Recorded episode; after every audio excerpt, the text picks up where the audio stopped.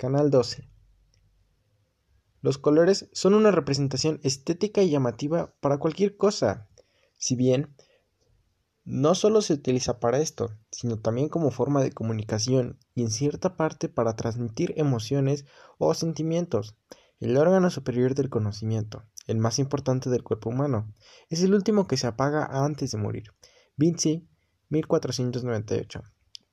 Como menciona Da Vinci, los ojos son una de las partes del cuerpo más esenciales para poder apreciar en su máxima expresión los significados de los colores. Sus significados pueden darse a conocer desde tiempos remotos, como en la época de Aristóteles hasta la modernidad. El texto demuestra que el habla no es el único medio por el cual se puede transmitir palabras o significados, sino también mediante las características de los colores, saturación, luminosidad. Hablar de los símbolos del color es un tema tan fascinante como envolvente en sus varios temas en los que se concentra cada color. No siempre reparamos en que las formas y los símbolos del lenguaje de los colores animan, escoltan nuestra vida. Vinci 1498. Cada ámbito donde se encuentran los colores de la actividad humana tienen su propio lenguaje, así como cada uno de ellos tenemos varios significados que los describen.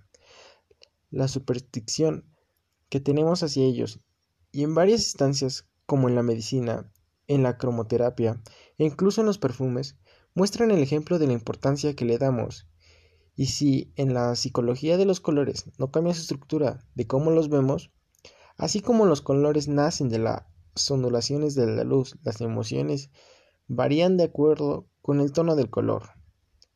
Rochetry 209. ¿Por qué ayudar a expresar las funciones psíquicas del hombre, como el azul, color del cielo, el espíritu y el del pensamiento.